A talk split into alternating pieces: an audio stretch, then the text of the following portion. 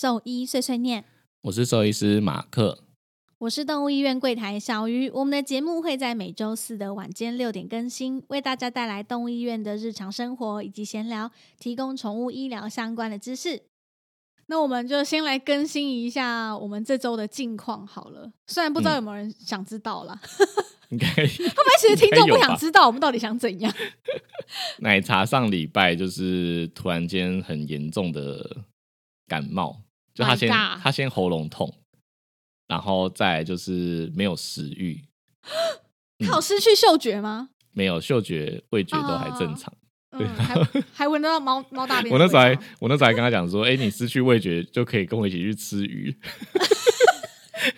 你真的很北蓝呢、反正，但他就是什么症状都有，他就是喉咙痒啊、咳嗽啊，然后喉咙痛啊，这些全部症状都出现了，但就是没有发烧。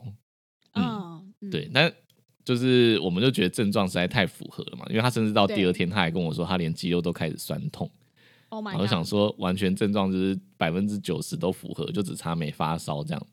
嗯嗯，然后我就出去外面找看看有没有快筛可以买。嗯嗯，然后就发现每一家药局就是只要时间到都是大排长龙，然后因为我们要上班嘛，然后呃，就算我放假的时候，就是有时候也睡很晚，就是没办法赶上，就是那种什么早上八点九点就开卖这样。没办法啦，真的没办法，对对对上班族根本就买不到啊。对，然后上礼拜就真的很难买啊，就是可能这周好很多，嗯，这周好很多，但上礼拜就买不到，然后就后来是有一个学姐就是很好心，就是听到我们买不到快筛，然后又有症状，他就特地就是开车从淡水，然后跑来戏子这边拿快筛给我假们。太感人了吧？对，他就跟我说他刚好有经过了，然后就说要拿快筛来，嗯然后我就说，可是奶茶就是生病啊，可能你们见面拿，我觉得也不是很好。他就说，那他就对放在管理室。嗯然后再请管理嗯室就是拿给我们这样，然后我就说，可是这样管理室如果看到你拿快筛，然后叫他们拿上来，他应该很紧张吧？想说，全身穿防所以我要去护衣，对我就要去见一个病友之类的。带酒精喷枪，然后就奶茶后来就是那，因为我那天上班，所以我是用讯息沟通，然后奶茶在家里休息，然后啊他就跟我讲说，就就是管理员打电话来，嗯然后跟他说，就是快赛已经丢在我们家门口，就他打开门出去看，然后就发现根本就没有，然后就他就只好就是走下去跟管理员讲说他快塞累，不会被隔壁的捡走了吧？没有没有没有，然后就管理员就是说好像送错洞了，所以就去找，这样就是送到隔壁洞这样。然后我就说那那管理员就是都已经送上来，而且还丢在门口，也不敢跟你接触，就是他看到你下去，不是就看到鬼一样，他不就看到鬼一样，快应该。是从那个柜台摔出来嘛，摔到地上这样。呃，你怎么出来了？你怎么下来？对对对，吓半死。结果他后来后来就是终于从别动就再送回来了，然后他他做了快筛，就是好险，结果是阴性的。哦，嗯嗯，好险，好险，好险，。对但他他说他嗯搓就是要自己搓，真的是有点难下手。所以你之前两次都是都是去医院嘛，对，是 PCR，所以你没有自己搓过。我没有，我有帮我老公搓过，可是他嗯。当时就是呈现一个快要死掉的状态，嗯，因为因为他的鼻子本来就是过敏很敏感的人，哦，所以鼻鼻息肉有点肿我的棉棒一一进去一点点，他就开始一直疯狂打喷嚏，而且他那个打喷嚏是很夸张哦，是那种嗯鼻涕、眼泪全部一起喷出来那一种，他停不下嗯来的打喷嚏。我说现在是要怎么办呐、现在是要怎么搓啦？我才进去就一点点，然后他就已经 整个脸都湿掉那种状态，打喷嚏应该打了两三分钟吧。我想说，呃，现在怎么办？他说好，等我一下，他就再去休息一下。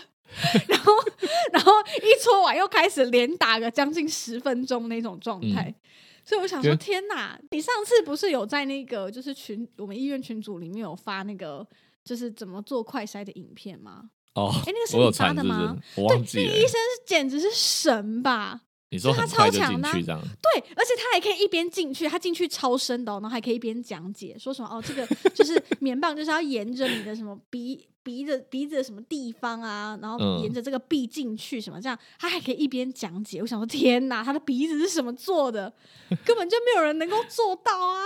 奶茶那天也有传讯息问我说，到底要怎么插进去？我就说就是水平的进去，不要往上，然后就跟你平常他说要他说要往耳朵的方向才是对的，哦，那那也几乎是平的啊，但就有些人以为说鼻子是往山根的方向，没有没有不行不行，那样是错的。对，然后呃，我就跟他讲说，跟我们平常装鼻胃管差不多。你居然这样跟他讲，对啊。然后呢？然后他后来就成功了啊，所以所以应该就是这样吧，我想。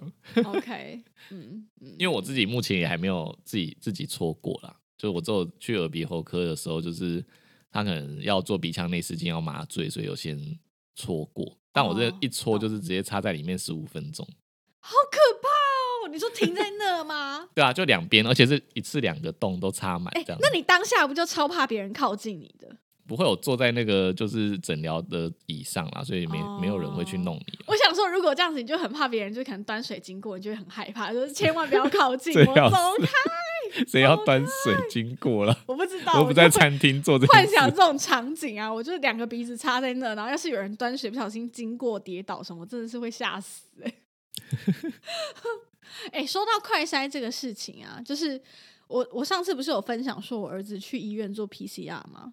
嗯然后反正就这个周末发生一件很白痴的事，就是应该说啊，我很我很我很坏啦，就是我忘记把那个挖过耳朵的棉花棒丢掉，就我嗯就随手不小心放在放在桌上。然后你也知道我家的桌子就是那种人造石的颜色，就其实很容嗯易就看不到。哦，所以你就忘忘记了。对，我就忘记我没看到他在那儿，然后我就去睡觉了。然后反正就隔天早上一早起来，我儿子就假日嘛，就跑出房间，然后他就拿了那个棉花棒之后，就因为他爸就跟在他后面，他爸就正想阻止他，那我儿子就是拿着那棉花棒比着他自己的鼻孔，他说嗯。嗯嗯嗯，他就还记得哎、他居然要用那个棉花棒戳他自己的鼻子哎、你说他狂不狂？你们应该要满足他的愿望。我不要。对，但是就是其实因为我们家现在有小孩，我就是觉得如果真的是有一天要自己做快筛，其实蛮可怕的。但是嗯政府好像又是规定说一定要阳性，就是快筛阳性才能去做 PCR，所以我就觉得蛮蛮可怕，很怕自己遇嗯到这一天，你知道吗？就怕他有症状，然后我要自己帮他戳。我觉得应该很快就不用了吧，很快就会看快筛阳性就是阳性了。可是要自己帮他做快筛，我也觉得很困难啊。而且政府是嗯规定说，两岁以下你才能直接去做 PCR，请人帮你弄。我姐那天就有经超过两戳岁戳，就是我的外甥啊，你有看到真他假贴文？有啊有啊，我没看到啊，哦你没有看到贴文啊？他可能限限定家人观看的。哦，真的假的？会这样是不是？他说他搓搓的时候就会跟他一起哭，我想说那你应该也是吧？我不敢呐、而且我觉得我儿子一定会疯狂挣扎，我觉得啊，嗯，好可怕，啊，有点可怕。好了好了，反正就这是奶茶的近况嘛。对，好，我来更新一下我的。我昨天为了那个下雨会飞进来那种大白蚁，感到很困扰。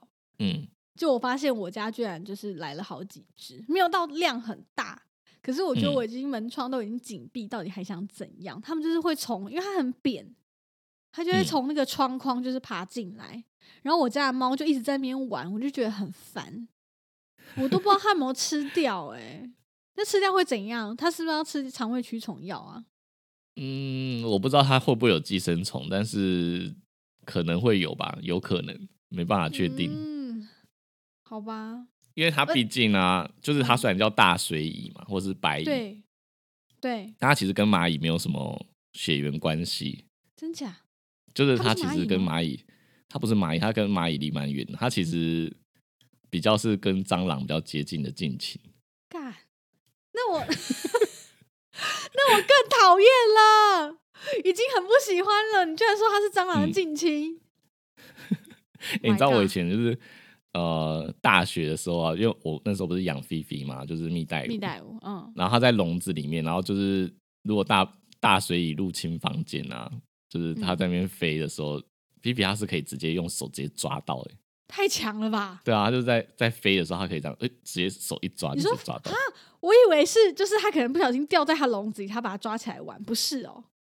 嗯，掉在笼子里的，捕它也会直接抓起来吃掉，但在飞的它也可以抓得到，就是在他头顶上飞，他就伸手一抓可以抓得到。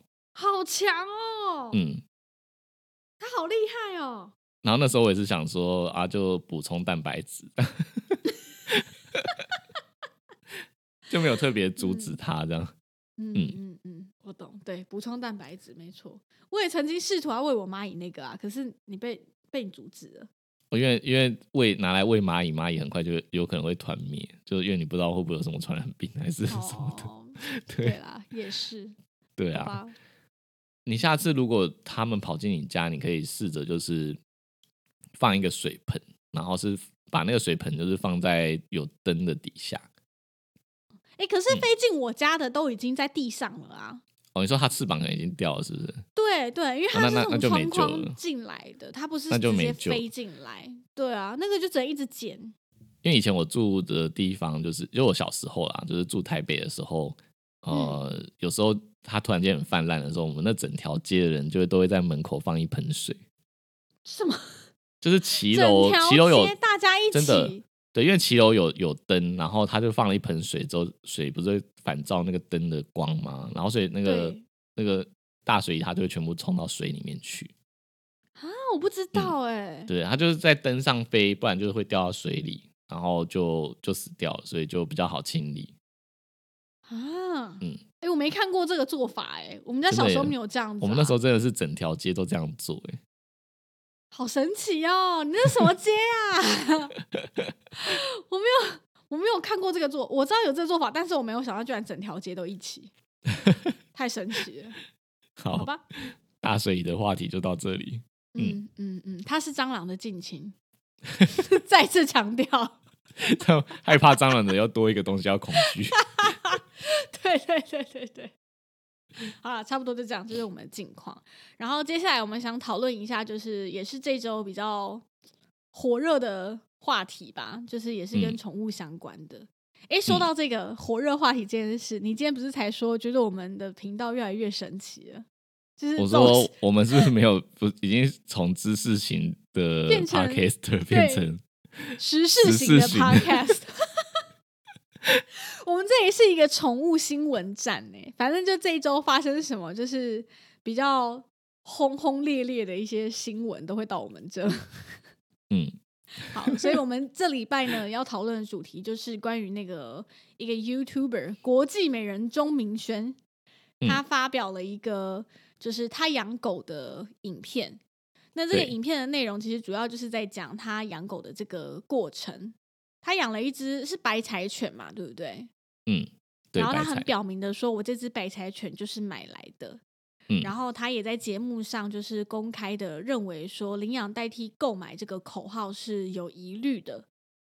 他不，他是他他不是讲疑虑吧？他直接讲说他就是情绪勒索、道德勒对他觉索他。对对对 对嗯对对对，我讲的比较保守一点啊，对，但他的确是这样，他觉得是情绪勒索，他觉得嗯东西根本就不该存在。对他分析了几个他认为的论点，这样子，所以我们今天嗯节目中就会按照就是他的这个影片里面提出来的几项，我们来做一个探讨。嗯，那我先讲我的心得好了。他的影片，嗯，其实你们昨天丢链接给我说，我看一看之后觉得头有点痛。太吵了，是不是？我觉得，我觉得他的呃，应该因为我上一次看他的影片啊，应该是那个《鬼灭之刃》配音事件那一次，哦，我不知道，然后已经有点久了啦，就是这应该有一年两年了吧。嗯然后我这次又在，就你们丢给我，然后我听了之后，我觉得他讲话的方式就是变得更之比之前更激烈、跟更强烈。然后他的就是有一些语调的一些重音放在一个很奇怪的地方，所以我听一听之后觉得很不舒服。嗯嗯 对嗯然后他他现在主张就是说，呃，购买没有什么不对嘛，对，对他就是他就是说我就是购买，不然你们想要怎样这样的那种感觉，然后觉得说领养就是一种勒索他，然后站在一个道德的高处去鄙视他们这些就是购买宠物的人。对对，那我自己的看法是，我觉得购买宠物本身其实没有什么不好啦，对，因为我们之前不是有一集有讲过，说有些品种有它自己的特性嘛。对对，对。就是呃，例如说，你可能在其他狗狗，就例如说米克斯或者其他品种狗，你不会遇到像吉娃娃就是这么这么鸡巴，但又讨人喜欢 这类的。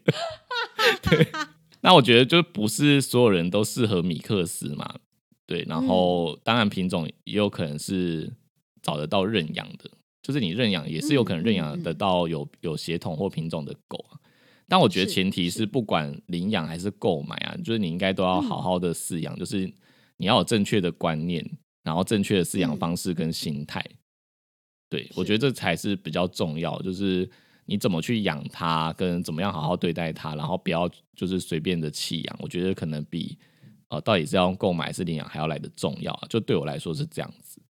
对啊，所以没有领养就比较高尚这件事啦，对我们来说，对，我我觉得其实嗯其实领养的，因为他说领养的都会站在一个什么高道德的高点去，就是勒索他们对，或者对对对，会去有点有点像鄙视他或是审判他们，但我觉得好像也没有到这么夸张啦。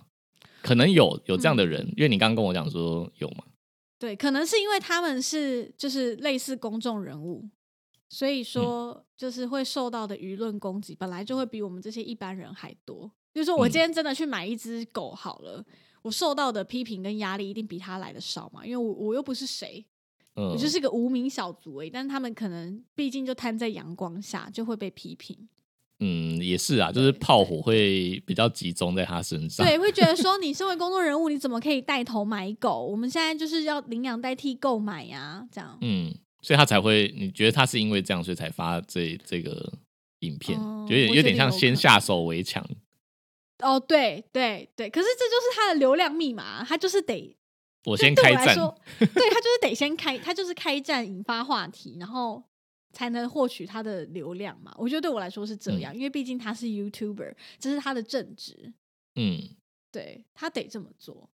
好。嗯，那我觉得除了就是刚刚我讲的那些，就是购买没有不好啦，但我觉得还是有一些前提，就是如果你要购买的话，应该要尽可能选择就是合法的犬舍或猫舍，嗯，就是不是你嗯随便什么夜市路边摊买，吧？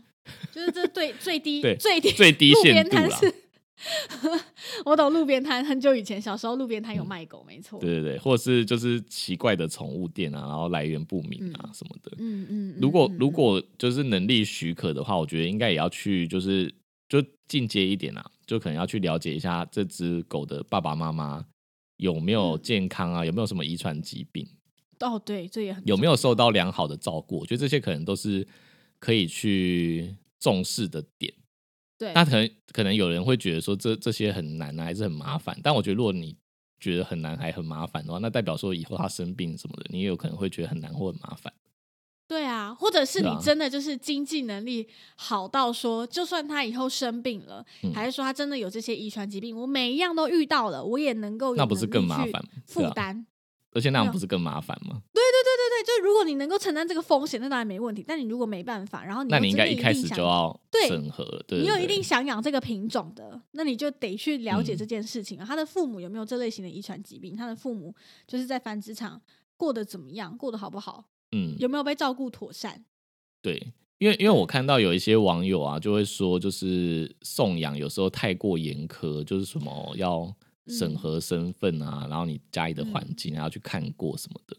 嗯，其实我觉得这也是一个就是促成大家去购买的一个原因啊、你说大家觉得太麻烦，然后就觉得对，因为其实我身边也有朋友因为这样子，所以他就转而去用购买。嗯，你上次好像有讲对不对？对，因为他在认养的路上遇到太多困难，例嗯如说，呃，不能说那些动保团体或者是协会不对，可能因为他们真的在送养的路上也遇过很多就是垃圾般的人，所以、所以说他们这些送养机制就会变得比较严苛，可能甚至需要到人家家访，甚至要试训，然嗯后还要就是每个月定期回报狗狗、猫咪的状况。其实这有一些真的是我觉得有点涉及到隐私了。就你会觉得嗯你的隐私被受到很大的威胁，就觉得呃嗯有必要做到这样吗？我只是想要养一只宠物来陪伴我，就是每个人观念不太一样啊。对对对，所以你有这个嗯能力的人，就会因为这样子感到退缩，就觉得说嗯我今天就真的只是想要养一只宠物陪伴，我也愿意照顾它，这件事情我也都愿意做到，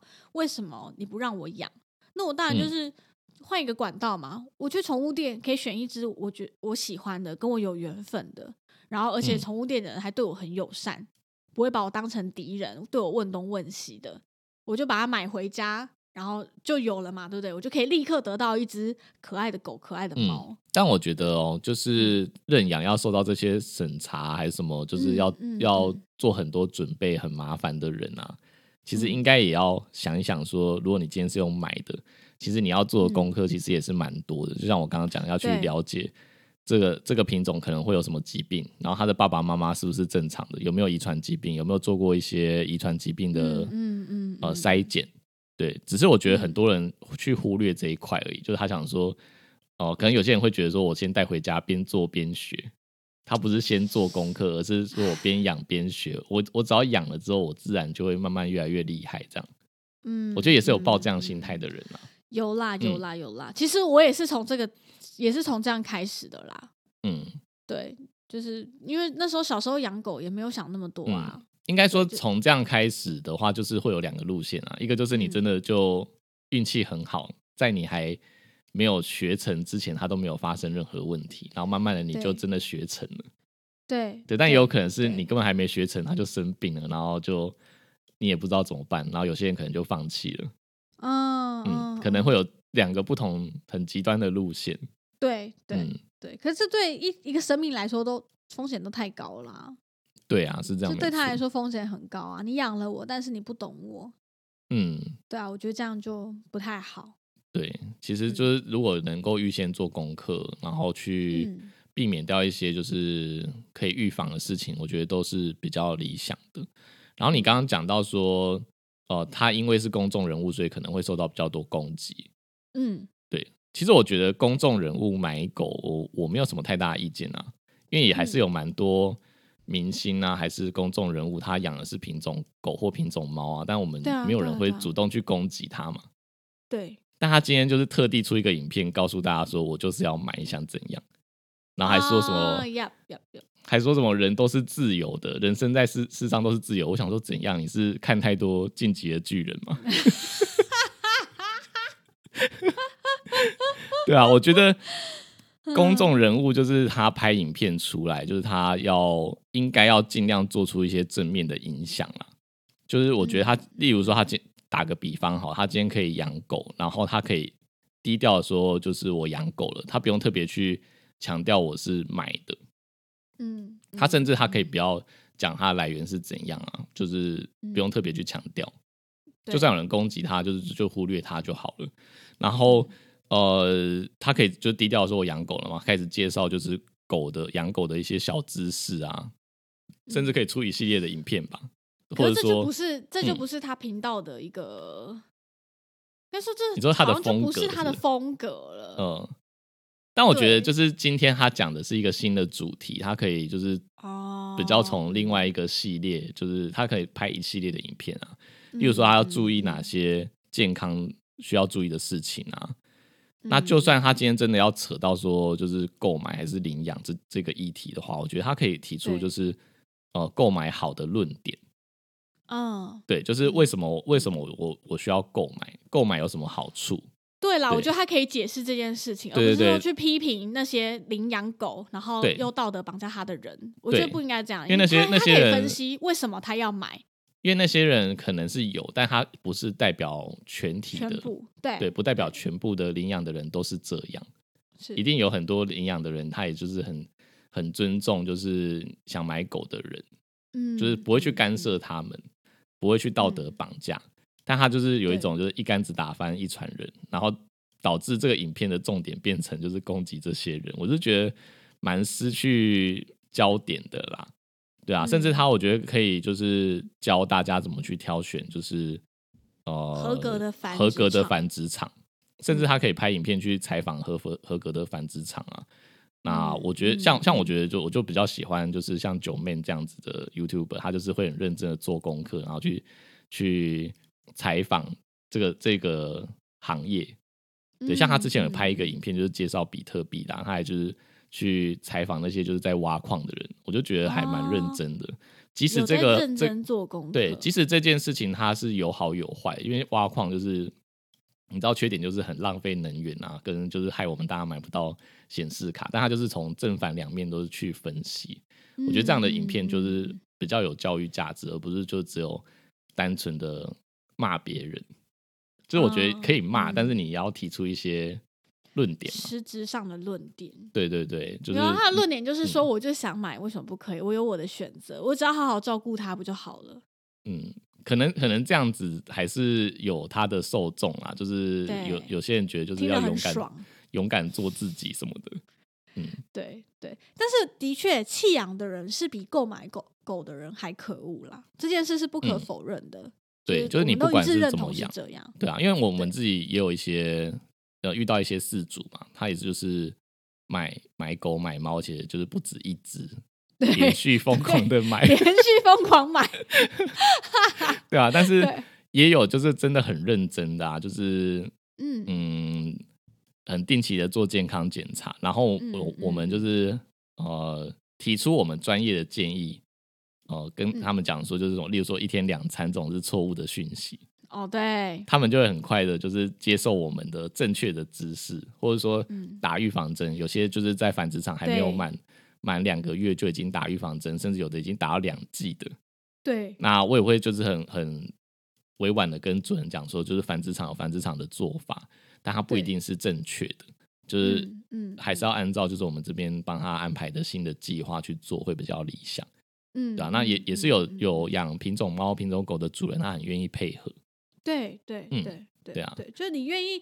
养了之后去吸收跟去呃让自己变得更好，就是让你自己进步，嗯成为一个有内涵、有东西的主人。我觉得这才是重点。对。然后刚刚说到那个繁殖场打预防针的事情，那个哎吃东西跟打预防针的事情，对，我就想到那个钟明轩的影片里面，就是他有一段是他去，就是反正在购买可能签合约的一些过程中，然后可能嗯卖狗的人就是交代他一些生活起居的注意事项，然后里面就有一段那个人就跟他说，哦，基本上就是呃，就是早晚。就三餐的话就是早晚，然后今天晚上就九点吃，明天再依照你正常的时间吃就好了。然后我就当嗯下看到，我就这个大翻一个白眼，我想说又来，又在那边给我吃早晚。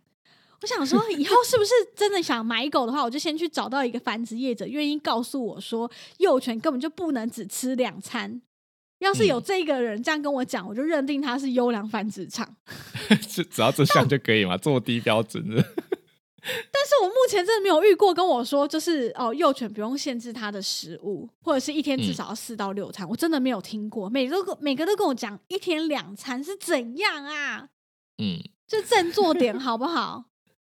一天两餐是想怎样？就就是一个太可恶了，这些人。个一个产业这样。然后宠物店的业者也没有在进步哎、你们振作嗯点，加油好吗？好，太愤怒了，对不起，因为真的有太多哦。说到这个，你你记得我们因为有一个执迷不悟的主人吗？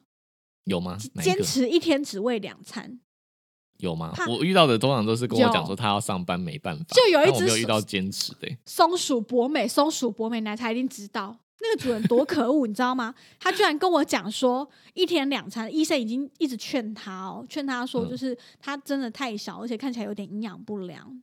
然嗯后你你也知道，松鼠博美本来就已经很小了，可能成犬也才二点多公斤，它那只嗯才一点多，然后到终于就是要解七，已经七八个月了吧，嗯，它的嗯蛋蛋都还没掉下来。然后医嗯生就有跟他讲说，他觉得是因为营养不良造成的，因为他真的过瘦，然后你每天真的让他吃太少，然后那个主人就有点不知道在想什么、欸，他就说他怕他太胖，然后怕他就是呃太胖之后膝膝盖会有问题，这什么逻辑哦？我真的会气死！什么叫膝盖怕有问题？你都不让他吃饱，他营养不良不健，他成为一只不健康的狗。它在嗯成长的时期，你不让他吃饱，然后你担心他膝盖会坏掉，你知道我当时有多火大吗？然后重点是他后来还又再买了一只，然后我想说，这种人可不可以不要再买品种狗，就不要再嗯养了，就很对烂呐、你又不愿意听医生的建议，然后我就不懂，到底是什么逻辑？我真的好生气哦！我想到那个主人我就很生气。哎、但的确就是真的有很多那种只吃两餐的啊，就是他太瘦，或者是他热量摄取不够，然后主人通常都会跟我们反映说他很很容易乱咬东西啊，然后吃大便啊，然后看到什么东西都往嘴里吞这样子。他就是很多真的都只要吃饱了之后，这些问题大概可以解决掉一半以上。没错，没错，没错。嗯所以就希望大家就是尽量还是听取专业的意见，好不好？就是繁殖场跟宠物店，他们真的不是兽医师，嗯，他们很养很多狗没错，但不代表他们嗯是专业。对。哎、我以前在台南还有被那种就是养很多狗，然后的繁殖场还是反正就是那种业者那类的，还在那边呛我说，就是我养养的狗比你看的狗还要多这样。哇不知道有没有其他医生有？被这样呛过？我我被我爷爷这样呛过。不用等医生，我爷爷本人就是，他觉得我讲的都是狗屎。他说：“我听你在讲嘞哈。”因为我们家真的是我从小到大一直都有狗，他养的狗真的真的很多，我们家一直都有养狗，所以他就觉得我讲的都是狗屁。他根本就不信我那一套。我我们上次是有讲过，说你就是为了要说服他，然后还特地拉他来找我，有啊，他也只然后叫我跟他听听而已。然后讲了之后，我就看他就是一脸心不甘情不愿的来，然后走的时候面无表情，没有什么情绪起伏，然后我也不知道他到底有没有听听懂，没有，他根本就没有，他他当下可能懂，但他根本就没有想要听进去。他就是被你被你逼迫，然后来迫这边说教这样啊。对，我想说我，我讲你不听，我叫医生讲，你总该听了吧？发现哎、没有用，没有用，因为他觉得他自己就是最会养狗的人。嗯，对。我们讲回那个钟明轩那个影片的事情好了，他还讲了，就是他现在狗狗找了一个专门的训犬师，哦，对，他说他有找到训练师嘛，对不对，对，可是他训练师他讲出来的两件事情，原则上我都觉得超不合逻辑的欸、我听也是觉得蛮奇怪的、啊。对我们对就觉得很奇怪。第一个就是他说，因为他们家本来有另外一只猫咪嘛，嗯然后他把那只小狗带回家的时候，然后他就放那一只狗，就是在里面就是。呃疯狂的奔跑这样子，在家里然后那只爆冲，在家里暴冲，然后那只猫就是对他哈气，然后就是不让他靠近，靠近就要打他这样子。然后他就在嗯旁边解释说，哦，他的训犬师就说这种时候就是让他们两个自己去，呃，类似互相的摩擦嘛，就是让他们自己摩擦完，然后然后你说自己自己找到相处的方式，对对对，就说不要管它，觉得怎么除非真的打的太严重再分开。我觉得怎么可能有训练师会这样说啊？就是如果他是一个呃，应该说对狗对猫都了解的训练师，是不可能会有这样的他说他是训犬师啊，所以他不懂猫。哦。你说是他有确定讲他说是训犬犬师哦？他讲的是他的词是训犬师。他说我的狗现在有一个专属的训犬师，他这样讲。好吧，那应该是我们最讨厌的那种类型。行为哎兽医师应该也很讨厌。了。对，行为兽医师最讨厌的那种。哎、不要拖行为兽医师下水啦，我们自己讨厌的啦，没有行为兽医师都讨厌，好不好？都讨厌，都讨厌。我我挂保证。对，这嗯是什么意思？你你你怎么会让你的猫承受这么大的压力呀、对啊，我觉得它如果没有没有那个自发性膀胱炎，只是运气好怎么会？什么叫做就是让他们自己这样子？然后那个影片真的就是他的猫吓到不行，很生气，然后他的狗就在那边疯狂的暴冲，很爽这样，因为他就是小嗯朋友嘛，什么都不懂。可是我想说，天哪，那个猫到底压力要有多大？嗯，就是 不懂哎、所以这这是第一件我们觉得很奇怪的事。那我觉得马克可以分享一下，就是如果真的家里已经有一只猫咪，然后我今天要再养一只新的幼犬，那比较正确的做法应该是什么？我觉得第一个是先呃，还没有还没有养幼犬之前，其实你应该就要先去了解一下这只猫的个性。做宠物沟通可以吗？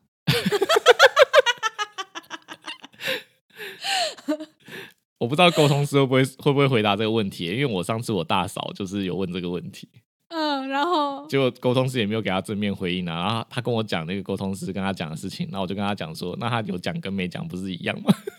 嗯，因为因为上次上次他是他是他已经有一只猫，然后他养第二只猫，然后他去问嗯沟通师说他的第一只猫会不会希望他养第二只猫，然后沟通师就跟他讲说他没有喜欢也没有不喜欢，只要你决定好了 跟开心就好，希望你开心。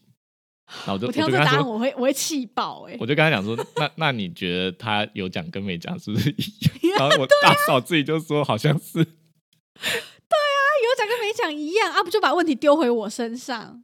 嗯，好，我、啊我有想到一个就是折中的办法啦，因为你不可能说我买一只狗来试试看嘛，对不对？嗯，不可能买了之后，哦，我的猫没办法适应，我再把它退掉，这样也也有点不是很正确。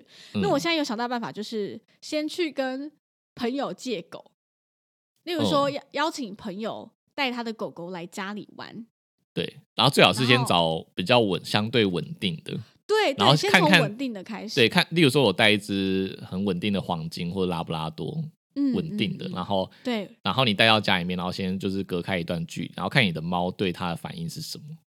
对，如果它今天是大而化之，就是对其他动物很有兴趣，那我觉得问题应该就真的不大。嗯没错，但他如果是直接攻击，那我觉得你可能就要审慎评估。主动攻击，对，主动攻击那个应该是最不好的嘛，然后再躲起来的，我觉得可能还有有可能有机会，因为他可能躲起来只是观察，观察一段时间，有可能他可以适应。嗯嗯嗯嗯对对，就是他会有不同的模式啊。对，那我觉得相对来说，应该就可以有一个心里有个底啦。对心里有个底。对，嗯，我到底嗯能不能再养另外一只猫或另外一只狗？嗯，第二步啦，就是说你今天已经嗯带回家了，那我觉得你至少要做的是隔离开来，就是让他们有一嗯。个安全的距离。对不管你是要用笼子还是房间都可以嘛，就是你至少要分嗯。开。然后再来就是猫要有自己可以躲藏的高处，例如说你有一个猫跳台，正常幼犬是不可能跳上猫跳台上面躲嘛，就是对，像我家猫一样躲我儿子用的，对啊，就就两三层以上，可以上去。对对。对，然后他可以在那个跳台上面观察它，然后他有自己可以躲藏的空间，然后就是也有可以逃脱的路线，嗯嗯嗯，你不能让它被逼到死角，然后没有地方跑，对对，嗯，这样我觉得这些可能，对猫来说身心压力都太大了。对对对，嗯。嗯，我觉得这样可能比较合适。但嗯，如果是反过来，家里本来有狗，然后养一只幼猫，我觉得好像狗的恐惧应该没有像猫这么明显。嗯，对对、嗯对。但是，一样一样，我觉得还是要先隔开啊，让他们先知道有这个生物存在。对，我觉得至少就是可能这是一种分两间房间，然后中间放栅栏，嗯或者是狗狗先待在围栏里面，然后让猫咪去适应，说今天家里有一个新的成员的存在，嗯，不对，我觉得强这是迫他们去磨合。我觉得这东西太太太强烈了。对，我觉得这是一种。尊重，就是因为你等于是跟他 share 一个空间。对呀、很像是你室友。假设你今天有一个新的室友住进你家，然后他来对第一件事情就是疯狂抱你、舔你、亲你，躺在你床上，我会气死哎、真的是会傻眼啊！所以一开始隔开，然后等到熟先聊天，然后熟了之后再再再进一步接触是对嘛，这比较好这。样才合理嘛。你大学室友，你一开始进来会就就随便睡人家床吗？你不会啊，你也是就是慢慢相处哦，开始聊天。哎，你从哪个地方来的？你念什么嗯系？嗯对不对？你不会一开始就躺在人家床上，多没礼貌一件事。对，所以就是稍微换个角度，站在他们立场想，应该就可以知道要怎么做是比较好。嗯嗯，然后再来我讲第二件事情，觉得很奇怪的事情。第二件事情就是说，他的训犬师告诉他，因为站在兽医师的立场，会认为说，呃一，定要等预防针打完才可以出门。对对对。然后，但是训犬师会觉得说，如果等预防针打完再出门的话，会错过他们那个社会化训练的黄金时间。所以嗯他觉得这个东西是可以，他说哦，没有绝对的对或不对，他这时候是这样讲，他说没有绝对的对或错，就是看你自己怎么选择。嗯，，对，可是我就在想，训犬师的立场真的是这样吗？我不知道训犬师啊，但是我觉得我好像有听过这一派。我觉得主流的训练师现嗯在不会有这个、这种就是这么偏激的言论，哦就是嗯因为所谓的那个黄呃社会化黄金的时间啊，嗯，它它可能是存在，但一定不是最重要的。嗯，，对，因为我之前有听林医师就是有讲过说，嗯。呃，有些主人就是我很很害怕什么太晚出去就错过那个社会化的阶段嘛，所以就很嗯。早就是就一定要硬要狗狗去参加一些聚会什么的，对，然后硬硬要带它出门，就不管它的对。个性。对。它如果今天很恐惧，然后你还是硬带它出门，但它如果已经被吓烂了之后，它这辈子就不可能有什么社会化了。哦，对，对啊，对啊，有点揠苗助长的感觉啦。对对对，所以我觉得这他应该说他他说这个训犬师，但是他他拍那个影片的时候，狗是刚带回家。对正常的训练师应该要先评估这只狗的个性跟状况之后，嗯再给他建议，而不是直接就跟他讲说，你都要早点带出去哦，不要等到预防针打完。对，而且说真的，预防针打完是有多晚？嗯分析一下，你看他假设好，按照常规我们打预防针的流程嗯好了，对，幼犬两个月的时候打第一剂，三三个月打第二剂，四个月打第三剂，然后打完之后再隔再隔再再隔个一两，周，对，那也了不起，四个半月、五个月以内是多晚了？嗯这又不是五岁，对不对？所以我想说，到底是多晚？是是怎样？五个月出门训练会太晚吗？而且说真的，对我来说，你就算这三个月你在家，你你你也可以做一些基本的训练啊，对不对？先嗯把他在家的礼貌，就是跟一些就是生活规矩先先训练好，嗯，就是先先让你们在家里面也是有跟人类互动啊，他没有所谓的没有社会化，他不是被关在笼子或繁殖场里面，没有没有永无天日这样子。对啊，对啊，对啊，所以我觉得这嗯件事情也是，就我觉得什么鬼啊？这训犬师到底是在讲什么？嗯，你真的要让它跟其他狗接触，你也可以就是找朋友的狗，然后它是有打预防针，然后没有传染嗯病的，到家里面来拜访，这也是一个方式啊，对，就让这对只幼犬它有自己的主场优势嘛。对啊，然后我直接就带出去，它不知道它的个性，如果它今天是比较胆小或敏感的，那直接出去不是就吓吓吓到不行，那也就爆掉了这样。嗯，没错，这也是我们觉得很奇怪的啦，就是嗯，所谓的训犬师到底是是在啊没有对没有看过他的狗的状况下吗？还是说他其实有见面过面，这些他都没有交代吗？还是说他就线上咨询这样？就例如说，我现在正式狗师，对正式聘嗯请你当训犬师，然后训犬师就先给一些，你知道像繁殖场买回家还给你一张什么生活条约之类的，建议对就生活建议。键键盘键盘训犬师之类的。对键盘训犬师给你一个条例，就是说，哎、我们现在就是从小就要开始社会化，我们不能就是听医生的，一定要打预防针再出去，这样会错过哦。这样，嗯，对啊，我我觉得我觉得一样，就是举个例，就是他如果今天拍这个影片，他就真的找这个训、嗯训犬师或者训练师上来节目上面聊这些训练的事情，嗯然后宣导，就大家如果有行为问题的话，多找专业的人士、训练师啊，还是行为医师去帮助，这样不是就很好的一个影片吗？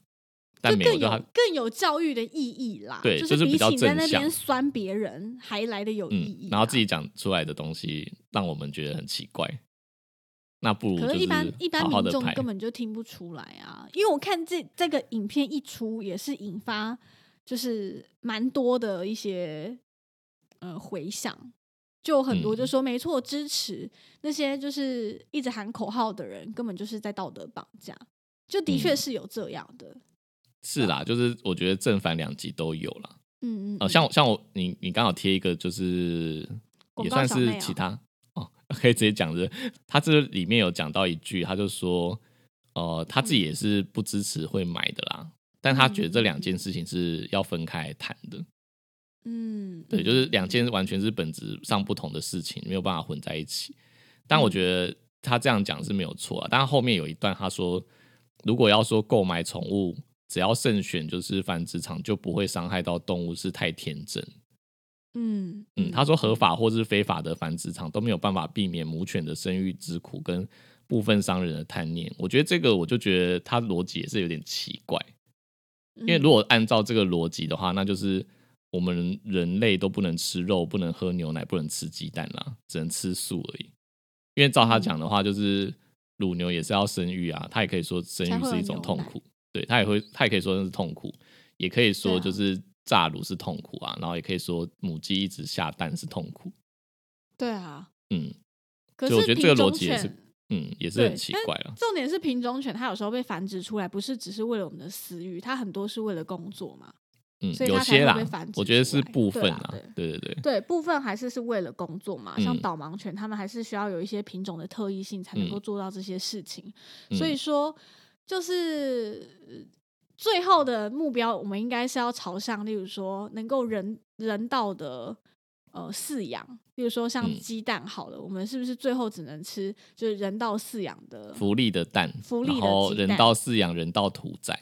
对对对对嗯对对对，最后我们只能走向这一个，但是真的没有办法避免。对，因为我觉得就是繁殖业者，就是繁殖跟就是购买品种狗这个事情，就跟吃肉这件事情有点类似，就它不可能消失，嗯，你不可能就嗯全人类一起。吃素，然后全人类直接就是舍弃掉品种狗。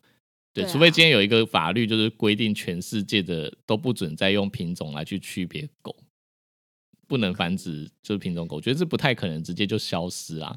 这可能可以经过就是很长时间慢慢人类的社会的演化，但它是，甚不会甚至是以后有些科技，它或许不需要靠母狗生产，它就能够得到这个 品种，对不对？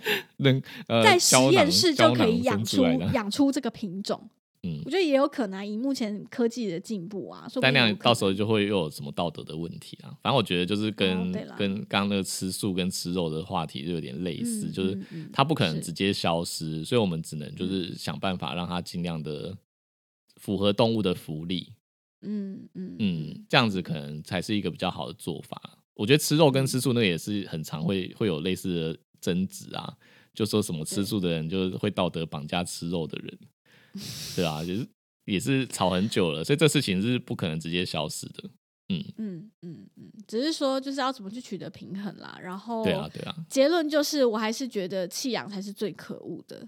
不管嗯你今天的这只宠物是购买来的，还是说它是去领养来的，我觉得都没有什么就是比较尊贵之分。就是你只要愿意为这个生命负责，然后在它就是真的需要你帮助的时候，尽全力能够协助它，给予它需要的，嗯我觉得你就嗯是好主人。对。嗯嗯嗯，如果说真的觉得认养要审核很麻烦，那就是找不用审核的。哪有这种事有啦啊，例如去说去收容所之类的，收容所就不会跟你说我要家访你啊。哦，对，不但收容所还是有一堆狗狗待救援嘛，嗯嗯，对啊，没错。对对对。诶结果我你你不能们还是没有你不能找了一个就是就是很呃怎么讲，就是他审核很严格的机构，然后他审核很严格的时候，你再去骂他，那我觉得就跟对你去医就是呃比较高端医疗的医院，然后你说它很贵，然后一直骂他，我觉得是一样的道理啊。你可以选择就是不需要审核的地方啊，就是很简陋的地方，但你自己相应的风险什么的，你就是要自己负担这样子。诶，那我问你哦，就是、嗯假设今天就是打电话去收容所，然后嗯跟收容所的人说我要领养就是某特定品种的狗，例如说我我跟收容所说我只要柴犬，你觉得这这个状况如何？我先先讲，因为因为我看到我看到有网友讲说，就是他觉得这样很白目。那你觉得呢？好，我觉得打电话去收容所说你要这个品种的狗，蛮白目的，是真的。但嗯是我不，我不否认，我自己也有特地喜欢的品种。如果我之后真的有能力想要养狗，我也会想要特地养我喜欢的品种。嗯就我必须得承认这件事情，而且我认为这件事情没有没有错，没有错的原因是因为我觉得，呃，我今天还是想要去做用领养的，毕竟它的出发点还是不错的，就是哎、诶我今天嗯想要领养狗，可是是刚好就是我可能就特别喜欢柴犬，那嗯我今天只是想问问看，就是有没有合适的，或者是正在带领养需要我帮助的柴犬。如果嗯没有，那我觉得也没关系，我可以继续看。但是我觉得直接打去收容所问，真的有点白目啦。你可以自己嗯找嘛。就是你知道网络上有蛮多那种，例如说哦，例如说柴犬啊，或者吉娃娃的一些呃救援的团体，嗯或者是例如说你喜欢大型犬，他们也有大型犬的认养平台。那我觉得就是每个人有自己特定喜欢的品种，例如说我喜欢长毛的大狗，我觉得这件事是没有错的，因为你可以自己找，但不要叫别人帮你找。对而且叫别人帮你找的时候，还在那边挑三拣四，要年轻。他几岁？我想要公的，有公有没有公的？我我公的结扎比较便宜，这样啊？有没有母的？就很烦呐、就是你不会自己找，这种就太过分了。可是我觉得今天这只宠物如果是要陪伴你，就是十年甚至更久，那那我觉得你去挑选一只你真的觉得有缘分的，我看了觉得很可爱、很喜欢的，那我觉得这件事嗯是没有错的。对，只是说就是不要去麻烦别人，或者是真真打电话去问，真的太北蓝的啦，不行啦，好不好？自己找，自己找。嗯，对，如果没有就算了，就是你还是有这个心要去帮助需要的狗狗或猫咪，我觉得这件事出发点是好的。嗯，对嗯，大概是这样。我会不会被攻击啊？不会啊。我觉得，我觉得反正现在的结论就是，嗯不管你是支持购买还是支持认养的，嗯嗯，就也不要觉得可以去改变任何人啊。就我觉得吃嗯素去改变吃肉的人，或者吃肉的人去跟吃素的人讲说有什么好处还是什么的，我觉得都意义不重大，就是看自己，因为每个人嗯都有自己的看法。没错，没错对，没错。对，我觉得是是这样没有错，但就是以道德的标准来说，我们应该人类要再升华到下一个境界，就是你要想办法尽量符合动物的福利，嗯，就算它不能消失，我们也是要想办法尽量让它们过得不那么痛苦。嗯嗯嗯嗯，没错没错。嗯好，那我们今天的讨论大概就到这边。如果你喜欢兽医碎碎念，记得追踪我们的 Instagram，也可以到 Apple Podcast 留下五颗星的评价，再写下真实的评论支持我们哦。感谢你的收听，大家再见，拜拜。